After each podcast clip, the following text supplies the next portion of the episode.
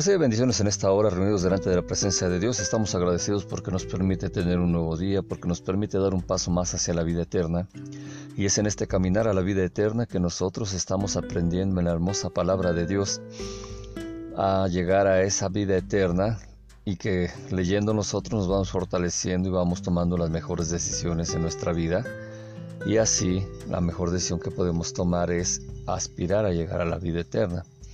En esta hora te invito a que vayamos a leer la hermosa palabra de Dios en el libro de Génesis, capítulo 48, verso 1 en adelante, y la palabra dice, Sucedió después de estas cosas que dijeron a José, He aquí tu padre está enfermo. Y él tomó consigo a sus dos hijos, Manasés y Efraín, y se le hizo saber a Jacob diciendo, He aquí tu hijo José viene a ti. Entonces se esforzó Israel y se sentó sobre la cama. Y dijo a José, el Dios omnipotente me apareció en luz en la tierra de Canaán y me bendijo.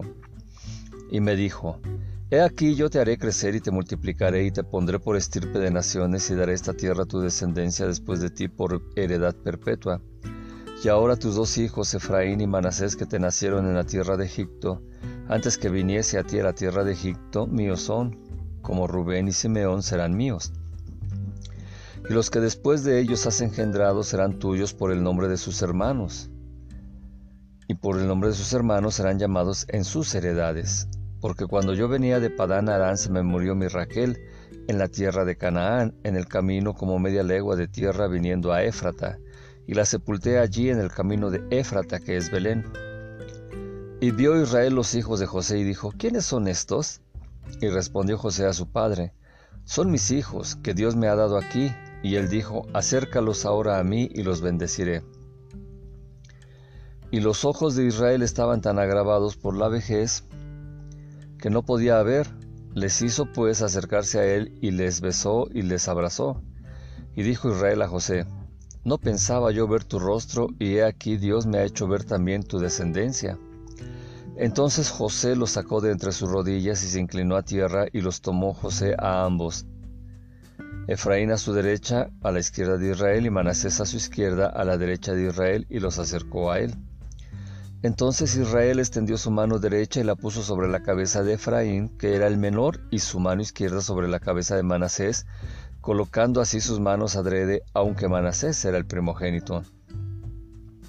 Y bendijo a José diciendo, El Dios en cuya presencia anduvieron mis padres, Abraham e Isaac, el Dios que me mantiene desde que yo soy hasta este día, el ángel que me liberta de todo mal, bendiga a estos jóvenes y sea perpetuado en ellos mi nombre y el nombre de mis padres, Abraham e Isaac, y multiplíquense en gran manera en medio de la tierra. Pero viendo José que su padre ponía la mano derecha sobre la cabeza de Efraín, le causó esto disgusto y asió la mano de su padre para cambiarla de la cabeza de Efraín a la cabeza de Manasés. Y dijo José a su padre, No así, padre mío, porque este es el primogénito. Pon tu mano derecha sobre su cabeza. Mas su padre no quiso y dijo, Lo sé, hijo mío, lo sé. También él vendrá a ser un pueblo y será también engrandecido pero su hermano menor será más grande que él y su descendencia formará multitud de naciones. Y los bendijo aquel día diciendo, en ti bendecirá Israel diciendo, Hágate Dios como Efraín y como a Manasés, y puso a Efraín antes de Manasés. Y dijo Israel a José, He aquí yo muero, pero Dios estará con ustedes y les hará volver a la tierra de sus padres, y yo te he dado a ti una parte más que a tus hermanos, la cual tomé yo de mano del amorreo con mi espada y con mi arco. Así que esta hermosa palabra de Dios nos ha abierto la atención y nos ha abierto los ojos para que veamos de qué manera se está teniendo lo que es la bendición de el patriarca esa bendición que te decía en ocasiones anteriores que es muy importante que tengamos para con nuestros hijos. Al estar Jacob separado de una ciudad a otra con respecto de Gosena a donde estaba José en el palacio de Faraón, esa separación hacía que se tornara importante llamar a José para decirle que su padre ya estaba enfermo, que ya estaba eh, teniendo ahí sus últimos momentos y entonces José se va rápidamente a preparar llevando a sus dos hijos para despedirse de su padre. Siempre habrá la oportunidad y siempre habrá la, el momento en que se nos avisa que un ser querido eh, ya eh, se siente mal, está enfermo y que puede morir. Y donde está enfermo y se puede morir, tenemos la idea de, de llegar a tiempo, de no llegar a tiempo, de tener esa desesperación. Y la idea que tenemos nosotros de tener esa última plática con nuestros seres queridos enfermos, pues es la idea de despedirnos, de perdonarnos, de sentir que estamos bien, de sentirnos completos, eh, responsables y amados con ellos. Otras veces no se da la oportunidad de llegar a tiempo y se crea una tristeza en nuestro ser del cual no nos podemos despedir de un ser querido, como en el caso de nuestros padres.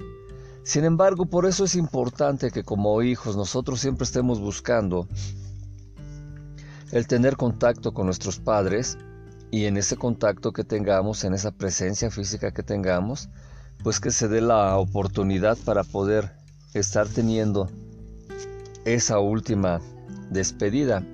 En el mundo judío, eh, la importancia que tiene el estar teniendo ese último encuentro con lo que es el, el, despedirse de, un ser querido se hace tan importante que eh, en el caso de los que no nos eh, podemos despedir, es que no pensamos en que podemos ser bendecidos por aquellos que se van.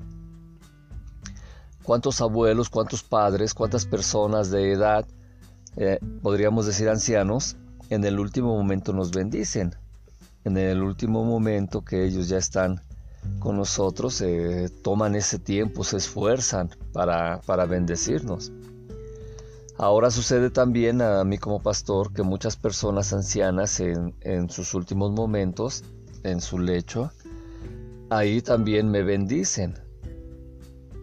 Y esto también es muy gratificante porque una bendición de una persona que es anciana y una bendición de una persona como nuestros abuelos o nuestros padres es muy importante. Así que ahora vemos aquí cómo está eh, José bendiciendo a sus hijos y empieza a dar la explicación a, José de todo lo que ha sido su vida. Y entonces aquí es como Israel está poniendo siempre en primer lugar a Dios, como está ahí Israel diciendo la manera en que recibió la bendición y bendiciendo a José y hablando en primer lugar de Dios. Dios omnipotente se mostró en mí, se mostró a mí en luz en la tierra de Canaán y me bendijo. Y me dijo, he aquí que fructificaré, te aumentaré, te pondré congregación de pueblos y daré esta tierra a tu descendencia después de ti por propiedad eterna, Santo Padre. Ya habíamos hablado de esa bendición hermosísima que Dios había hecho para Jacob, que es Israel, y nos dábamos cuenta de ese impacto y de ese poder que tenía esa bendición que había eh, recibido ahí Jacob. Vemos también cómo se empieza a manifestar toda esa propiedad que Dios le había dado a, Jacob, que era la tierra de Canaán. Y esa tierra de Canaán ya podía disponer de ella eh, José. Y por eso es de que Jacob le está dando herencia en la tierra de Canaán. Y esa herencia que recibió es cuando sus hijos recibieron una parte de aquellas en las que se había dividido la tierra de Canaán. Así es de que ahí le está diciendo a José, te doy la herencia, te doy mi bendición, y aparte en Canaán tendrás herencia y le daba una doble herencia porque era considerado José el primogénito de eh, Jacob y de Raquel. Y cuando está teniendo ese título de primogénito le está dando la doble herencia porque así corresponde de acuerdo a la ley del primogénito en el mundo eh, hebreo, en el mundo de, del pueblo actual de Israel, pues así se tiene esa doble porción para el primogénito. Por eso es de que la primogenitura que desechó Esaú precisamente contra su hermano Jacob, pues es lo que era una doble porción de lo que le correspondía y así es, aquí Jacob la está recibiendo. En el versículo 6 nos está diciendo, pero los que te nazcan, los hijos que engendres después de ellos serán para ti, por el nombre de sus hermanos sean llamadas sus heredades, y es lo que mencionábamos. La tierra de Israel se iba a dividir en doce zonas, y así se estaba dando una zona para cada hijo de Jacob.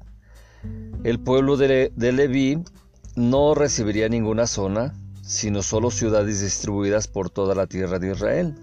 Pero en cambio José recibiría dos zonas y esa era para sus hijos o con los nombres de sus hijos, para Efraín y para Manasés. Esto es muy interesante, lo vamos a ver a su debido momento cuando se reparte la tierra en Israel, en Canaán, perdón, y las doce tribus de Israel son, eh, se divide ahí en esas doce zonas, ahí vamos a ver cómo llega la heredad para estos dos hijos de José. Así que aquí lo que estaba diciendo también es de que esos dos hijos ya tenían su parte, ya tenían su porción, ya tenían el precio de la primogenitura de José, pero si José tenía otros hijos, pues serían incluidos en esas zonas que le iban a dar a Efraín y a Manasés, cosa que no sucedió. Entonces esto se, eh, se hace muy importante cuando estamos hablando de este tipo de cosas proféticas que se van a dar para el pueblo de Israel. Dice que cuando él venía para Padana Arán murió su Raquel y murió en la tierra de Canaán en ese camino y todavía faltaba un buen trecho para llegar a Éfrata. Así que la enterró allí y Éfrata que es eh, eh, Belén. Qué dolor es cuando tenemos que enterrar al cónyuge, cuando tenemos una vida con nuestro esposo, nuestra esposa, y cuando nos dan la noticia de que eh, ha muerto nuestro esposo, nuestra esposa, y lo tenemos que enterrar, es un dolor muy fuerte. Es un dolor de, inseguridad que nos llega, porque aunque nuestro esposo o nuestra esposa sean malos, eh, eh, han convivido esa vida con nosotros. Y es en ese sentido que esa parte que se va de nosotros, esa media naranja que se va de nosotros es esa inseguridad, es ese dolor, es ese sentimiento de sufrir, de llorar y de tener que enterrar al cónyuge, al esposo, a la esposa. Esos dolores son muy fuertes porque aunque eh, sean vidas muy sufridas al lado del cónyuge, pues siempre enterrar al esposo a la esposa es muy doloroso. Hay gente que dice, pues yo he sufrido tanto que ya quiero que se muera este hombre o esta mujer, pero se da la situación también que cuando ya muere uno de los cónyuges los verdaderos sentimientos afloran y tenemos que decir, pues sí, en realidad sí amé a mi esposo o a mi esposa. Entonces es muy importante que entendamos el dolor de aquellas personas que tienen que enterrar a un esposo o a una esposa y que también eh, acariciemos, apapachemos, tengamos cariño para las personas que quedan en este, en este mundo sin su esposo o su esposa.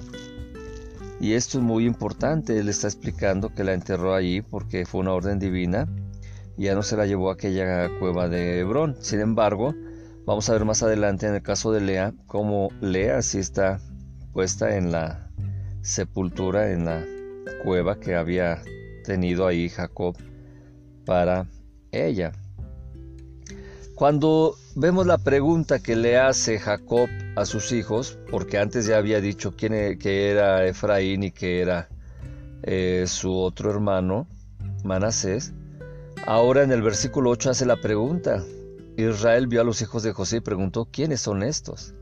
Y contestó José a su padre, mis hijos son ellos que me dio Dios aquí. Entonces dijo Jacob, tráelos por favor a mí y los bendeciré. No es tan sencillo el que entendamos nosotros esto que estaba haciendo esa pregunta. Si los bendijo y les dijo que les iba a dar una tierra, ¿por qué preguntaba ahora Israel? ¿Por qué preguntaba Jacob quiénes eran esos dos jóvenes? Lo que en realidad estaba sucediendo es de que probablemente les faltaba el mérito de que no habían sido bien casado José. Es decir, que no se había hecho bien el acta de matrimonio. Porque se pueden tener hijos fuera del matrimonio. Y no hay una acta que reconozca a los hijos. Y en el mundo oriental, así se hacía esa pregunta, ¿quiénes son estos? Y decir, son mis hijos, contesta José, y son los hijos que tuve con mi esposa aquí en Egipto. Hay algo que se llama el acta de matrimonio, que es la que tú va. Y la que tú va precisamente es el casarse bien y el tener el documento de que se casó bien y que esos hijos son bien tenidos en un matrimonio, en una familia bien compuesta por el padre, por la madre y por los hijos. Eso es lo que estaba preguntando en realidad Jacob.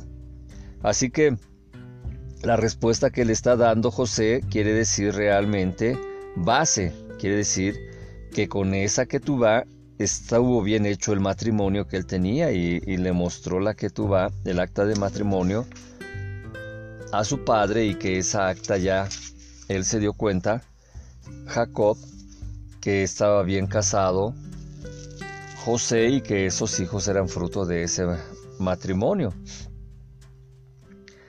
Así que ahora vamos a pasar a la bendición. Dice que tomó José a los dos hijos, a Efraín a su derecha de José, que quedó frente a la izquierda de Israel, y a Manasés en su izquierda, que quedó frente a la derecha de Israel, y se los acercó.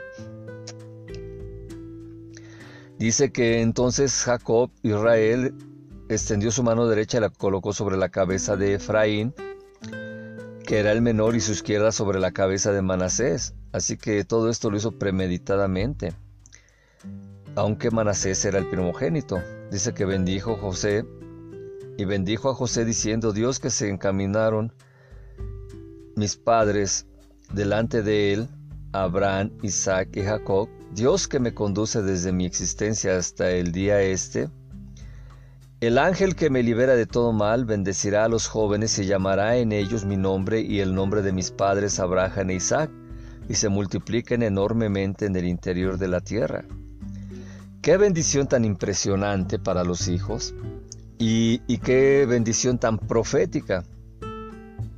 Sin embargo, estábamos viendo cómo eh, se está dando una situación que le disgustó a José. Dice que José, eh, él sabía que Manasés era el, mayor, el primogénito, por lo tanto le correspondía que Jacob colocase su mano derecha sobre él. Y esta situación es muy importante para todos los papás, para todos los que eh, tienen hijos y que los tienen que bendecir, tienen una esposa, la tienen que bendecir, tienen un padre, lo tienen que bendecir. Y la manera correcta de bendecir a una persona es poner oh, oh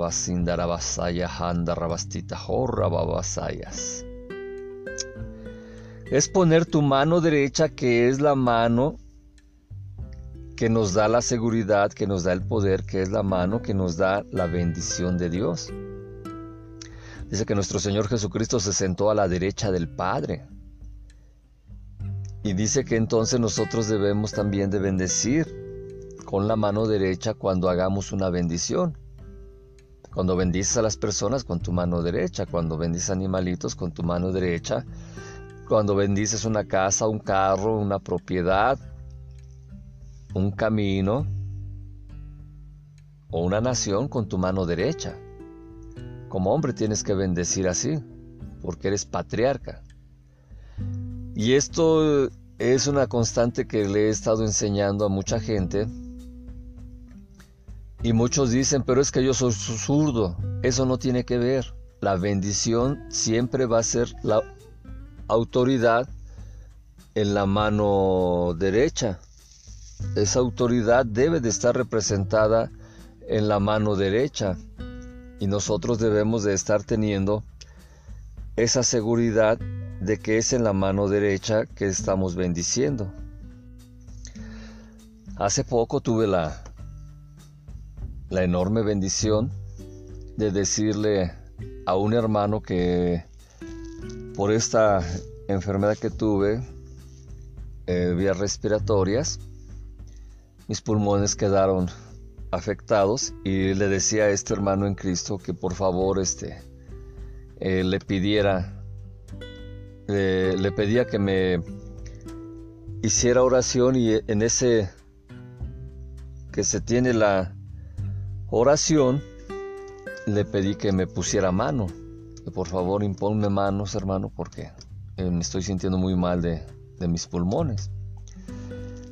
Y el varón me hizo la oración y me puso tímidamente sus manos, pero me puso la mano izquierda. Y entonces aproveché para darle esta enseñanza, esta enseñanza en la cual estaba diciendo que la bendición tiene que ser con la mano derecha, que él como patriarca en su casa, como sacerdote en su casa, tiene que bendecir con la mano derecha. Y teniendo así ese orden, pues nosotros estamos dando la autoridad para que se, sea bendita las personas. Ahora también estamos viendo que es en la mano derecha que se tiene la autoridad, se tiene la bendición. Hay que estar haciendo esto como una práctica que la gente debe de, de saber. Muchas veces queremos hacer oración por las personas, pero el uso de las manos es muy importante. Así que José se enojó y entonces le dijo a su padre que no estaba bien como lo había bendecido. Sin embargo, todavía vemos como Israel bendice a José diciendo, Dios, que se encaminaron mis padres delante de él, Abraham e Isaac, Dios que me conduce desde mi existencia hasta este día, el ángel que me libera de todo mal bendecirá a los jóvenes y llamará en ellos mi nombre y el nombre de mis padres Abraham e Isaac, y se multipliquen enormemente en el interior de la tierra. Así que José ve que eso está haciendo mal, que cruza las manos y le quiere quitar las manos a su padre. Y le dice, no es así mi padre, porque este es el primogénito. Coloca tu diestra es decir, coloca tu mano derecha sobre su cabeza. Pero se negó su padre y dijo, yo sé, hijo mío, yo sé. También él será un pueblo y también él será grande, decía Manasés. No obstante, su hermano el menor se engrandecerá más que él, y su descendencia será gobernadora de multitud de pueblos. Entonces esto es muy importante que se esté dando la bendición de la forma apropiada y con la mano apropiada, que es la derecha, que es la diestra, y así se tendrá esa bendición. Aquí fíjate, está dando una bendición para toda una nación. Así que es muy importante que nosotros aprendamos a bendecir, que tomemos las palabras más correctas para bendecir, que afortunadamente para nosotros vienen de parte de Dios, en nombre de nuestro Señor Jesucristo, pone el Espíritu Santo y ya es más fácil para nosotros. Así que si quieres desearle lo mejor de la vida a un hijo, a un familiar, a un ser querido, bueno, esa bendición es la que debemos de estar teniendo. Fíjate cómo da la bendición en el versículo 20. En ti se bendecirá Israel, diciendo, te ponga Dios como Efraín y como Manasés. Y otra vez nombró a Efraín antes que a Manasés. Dijo Israel a José, he aquí yo falleceré, estará Dios con ustedes y los traerá de vuelta a la tierra de sus padres, es decir, a la tierra de Canaán. Entonces es muy importante que nosotros estemos entendiendo esto, porque cuando ya termina la bendición, dice, yo te di una parte más que a todos tus hermanos, es decir, una doble bendición, una doble porción de acuerdo a la primogenitura, le está diciendo a José. Dice, Siquén, que la tomé de manos del amorreo con mi espada y con mi arco. O sea, aquí le está diciendo también que esa ciudad que él conquistó con su espada y con su arco, quiere decir que la conquistó con sabiduría y con súplicas. Y esto es en recordatorio de que Simón y, y estuvieron en la ciudad de Siquén. Y él no había estado de acuerdo en esa toma de Siquén. Así que es muy importante la bendición, cómo debemos, debemos de bendecir. Ponemos siempre el nombre de Dios, siempre primero. siempre primero, el nombre del Dios, el nombre de Dios omnipotente, omnipresente, omnisciente, el Dios todopoderoso, el Dios amoroso, el nombre de Dios de mis padres. Después, con la mano derecha ponemos en la cabeza de a quien vamos a bendecir, en la espalda, en el corazón, donde Dios te diga que, que pongas la mano.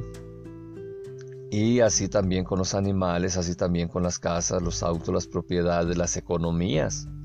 Siempre que recibas tu salario, por favor, pon tu mano derecha, ya sea en tu tarjeta de crédito donde te depositan, en, en tu dinero que te dan, pon tu mano derecha bendiciendo el dinerito que recibes, pon tu mano derecha en algún regalo que te hagan, en alguna propiedad, todo eso hay que bendecirlo todo siempre. Y teniendo esa bendición vamos a estar teniendo nosotros un mejor caminar con estas bendiciones que Dios nos da y que la gente nos da. Así que en esta hora vamos a, dar gracias a Dios por poder bendecir. Hoy el día ha sido muy agradable para mí porque Dios me permitió bendecir y que eh, mi maestro Carlos de la empresa donde estoy ahorita él haya recibido a nuestro Señor Jesucristo y recibió la bendición de parte de Dios con la mano derecha como debe de ser. Así que es un día importante porque se rompieron los pactos que había hecho con la muerte y los pactos que había ofrecido y el hombre ha quedado muy tranquilo de todo lo que venía cargando. Así que en esta hora vamos a agradecer a Dios sus bendiciones y vamos a, a bendecir todo lo que Dios nos da. Repite conmigo, Padre Dios, en esta hora, tú que eres el Dios Todopoderoso, agradezco, Padre bendito, todas las bendiciones que me has dado. Y todas esas bendiciones que me has dado, yo digo en el nombre de mi Señor Jesucristo que las recibo con todo el amor que puedo recibir una bendición tuya. Agradezco, Padre mío, que me permites bendecir a mis padres, que me permites bendecir a mi esposo, a mi esposa, a mis hijos, las propiedades que me has dado, los recursos económicos que me has dado, la naturaleza que me has dado, el país que me has dado. Bendigo las personas que gobiernan mi país. Padre, en esta hora, bendigo, Padre bendito, todas mis descendencias. En esta hora, Padre Dios, bendigo, Padre, a todo aquello que me vas a dar Permíteme ver la bendición en todo aquello que me das y permite compartir mi bendición con los que tú me indiques que tengo que compartir mi bendición. Padre, en esta hora yo te pido que des bendición grande, abundante, que sobreabunde, Padre bendito, para todos mis seres queridos y en esta hora bendigo también a todas aquellas personas que voy a conocer el resto de mis días. Permíteme también bendecir a mis seres queridos en el último día que tenga en esta vida. Permíteme bendecirlos y permíteme, Padre, que esta bendición que tú me das sea una bendición eterna y que llegue con todos aquellos benditos, con todos aquellos escogidos a la vida eterna. Pues esto te lo pido en nombre de Jesucristo, al cual recibo como mi dueño, como mi Señor, y al cual le pido que escriba mi nombre en el libro de la vida Amén, amén y amén. Recibe bendiciones y si no nos vemos aquí, nos vemos en la bendita